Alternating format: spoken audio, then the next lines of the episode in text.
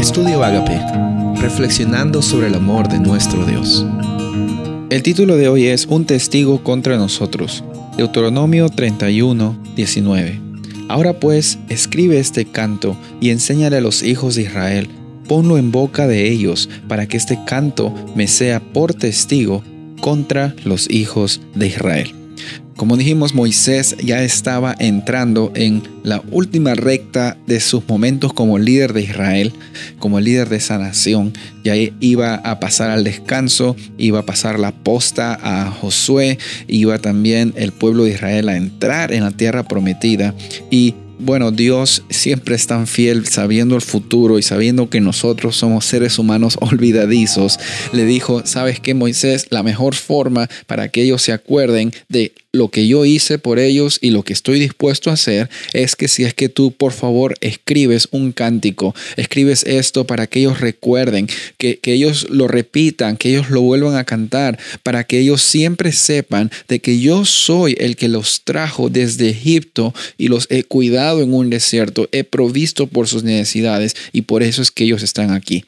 Porque llega una, eh, una parte de esta historia en el que dice, bueno, ellos se van a olvidar porque se van a acostumbrar, van a estar cómodos en esa tierra prometida. Y es cierto, muchas veces la comodidad hace de que nuestra vida espiritual se estanque. Muchas veces tener, entre comillas, muchas bendiciones eh, llegan a ser en realidad estorbos para que nosotros confiemos en el poder de Dios y confiemos en nosotros mismos, en lo que tenemos, más que en el que da la vida, la salud y todo lo que nosotros somos, quien es Dios. Y esta situación es bien interesante. Se repitió muchas veces con los, eh, con los israelitas, con el pueblo de Jerusalén, después en, a lo largo del Antiguo Nuevo Testamento, muchas veces y también ahora con nosotros como cristianos seguidores de Jesús.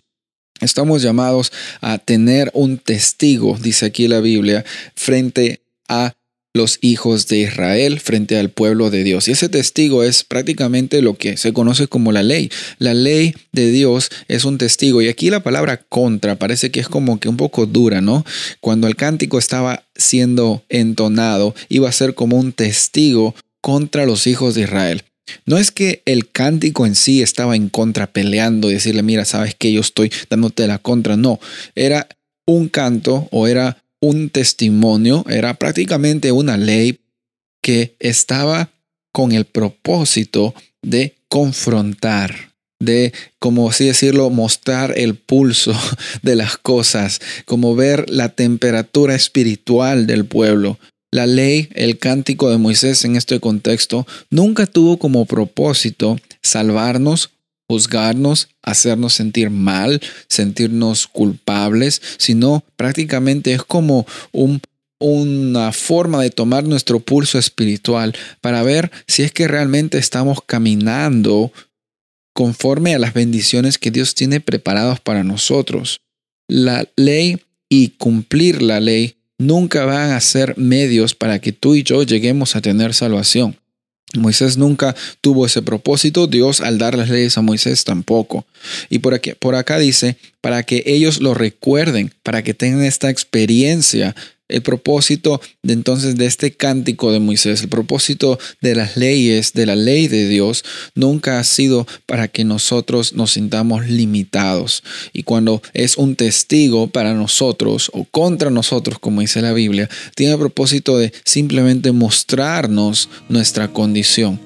Y no, Dios no solo va a mostrar nuestra condición, porque si realmente nos veríamos en un espejo espiritual, estaríamos en una situación totalmente triste.